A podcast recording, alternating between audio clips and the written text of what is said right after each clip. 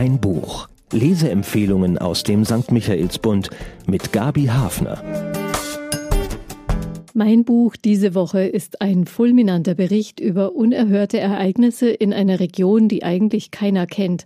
Und wenn, dann nur wegen eines gewissen Herrschers aus dem Mittelalter, den ein britischer Autor zum Leben erweckt hat, Graf Dracula. Er ist als Schatten im Hintergrund präsent, aber Nebenrollen sind nicht so sein Ding und er drängt sich in den Vordergrund. Aber nein, der Roman Die nicht sterben, der aus Rumänien stammenden Autorin Dana Grigorcia, ist kein Dracula-Remake. Sie hat eine moderne Agenda. Aber dieser Roman sticht an Witz und Überraschungsreichtum diverse Vampirgeschichten locker aus. Die Handlung die Ich-Erzählerin empfängt die Leser im Garten der Villa, in der sie die Sommer ihrer Kindheit verbracht hat, als wäre man Gast in der immer munteren Gesellschaft aus Künstlern aller Sparten, die ihre Tante dort regelmäßig beherbergt. In der Ceausescu-Zeit war die Villa gemietet und man brachte aus der Hauptstadt Teppiche und Geschirr mit. Der hässliche Kommunistenkram kam in den Keller. Später gelangte das Landhaus wieder zurück in den Besitz der Tante. Die junge Erzählerin studiert inzwischen Malerei in Paris und sieht in B, dem bekannten sommerfrische Ort an der südlichen Biegung des Karpatenbogens, ihre zweite Heimat. Der Ort liegt an der Grenze zwischen der Walachei und Transsilvanien.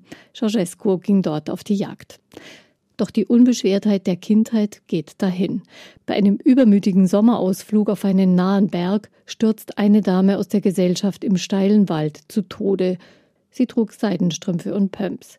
In der Familiengruft der Gastgeberin soll sie beigesetzt werden, die nun seit langer Zeit erstmals wieder geöffnet wird. Dort unten stößt die Erzählerin auf eine Grabplatte mit einer merkwürdigen Gravierung und entdeckt das Grab einer Ahnin von 1490. Der Grusel schleicht sich ein in den Roman. Die Erzählerin schläft schlecht. Bei der Beerdigung wird ein toter Mann dort unten gefunden. Nun ist der Ort also Crime Scene und Rummelplatz der Medien. Die Leiche weist Spuren einer Pfählung auf. Fürst Vlad lässt grüßen. Doch es kommt noch besser. Die Grabplatte mit der Gravur, sie bedeckt die letzte Ruhestätte des berühmtesten rumänischen Fürsten, so finden die Spezialisten heraus. Über der Erde hält sein moderner Wiedergänger nun Einzug.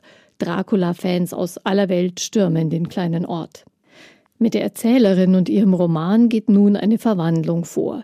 Sie kann die Sommerpracht der Villa und des Gartens nicht mehr so recht genießen. Ihr Blick ist klarer geworden und fragender. Die Leiche aus der Gruft, es war ein Jugendfreund von ihr.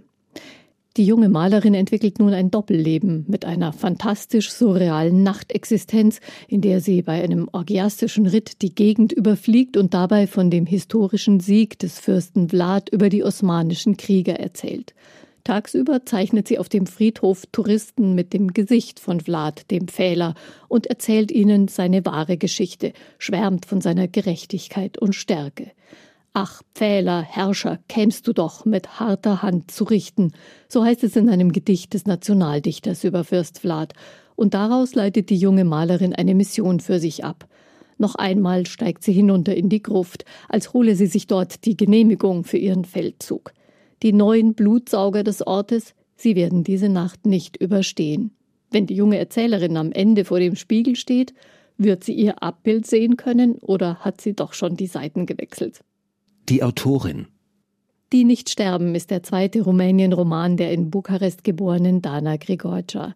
Die studierte Germanistin arbeitete in verschiedenen europäischen Ländern als Journalistin und Filmdozentin. Ihren Ruf als schriftstellerisches Talent verdankt sie Reiseerzählungen aus dem Heiligen Land, veröffentlicht 2002. Dort hatte sie ein paar Monate in einem rumänischen Frauenkloster verbracht. Beim Bachmann-Wettbewerb im Jahr 2015 gewann sie einen Preis.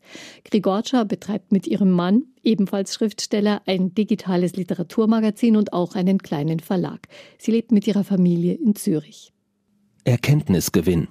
Ich werde schreiben, als malte ich ein Tableau an die Wand, ein walachisches Fresko mit einem ganz bestimmten Dämon in der Bildmitte, kündigt die Erzählerin an. Und dieser Dämon trägt einen schwarzen Umhang, und die Gesichtszüge des Diktators würden sich auf dem Gemälde wohl auch erkennen lassen. Graf Dracula, das war in Rumänien jahrzehntelang der das Volk aussaugende Diktator Ceausescu. Vor der Folie der Geschichte berichtet die Autorin von den Deformationen der kommunistischen Zeit, den Verwerfungen der postkommunistischen Jahre. Die Abwanderung, verwaiste Dörfer, aus denen die Alten auf den nächstgelegenen Hügel steigen müssen, um wenigstens eine Internetverbindung mit Kindern und Enkeln zu haben.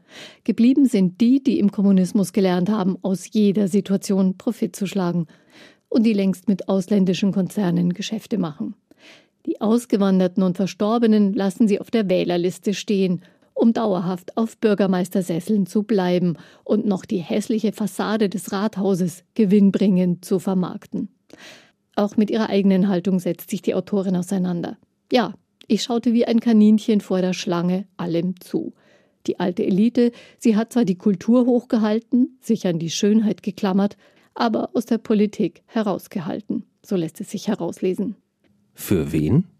Wer sich für die Neuzugänge in der EU und die Balkanstaaten interessiert, bekommt in Die nicht sterben eine pointiert und unterhaltsam erzählte Aufklärungstour von Arbeitsmigration bis illegale Waldabholzung.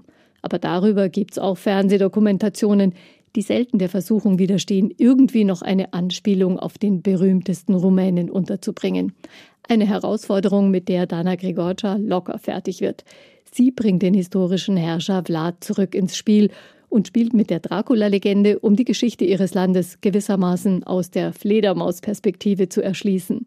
Das hat Dana Grigorcia so genial und unterhaltsam inszeniert, dass sich auch Liebhaber klassischer Dracula-Geschichten von dem Roman mitreißen lassen könnten. Zahlen, Daten, Fakten.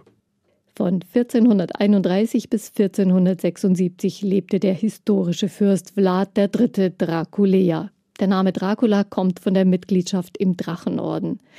Er führt ein literarisch und filmisch vielfach neu interpretiertes Leben, seitdem 1897 Bram Stokers Roman Dracula erschien. Dana Grigorcia hat Vlad mit Die nicht sterben wieder zu seinen historischen Wurzeln verholfen. Das lässt sich nachlesen auf 272 Seiten, erschienen im Penguin Verlag. Und für 22 Euro ist der Roman zu haben in der Buchhandlung Michaelsbund in München oder online auf michaelsbund.de. Ein Buch. Ein Podcast aus dem katholischen Medienhaus St. Michaelsbund. Produziert vom Münchner Kirchenradio.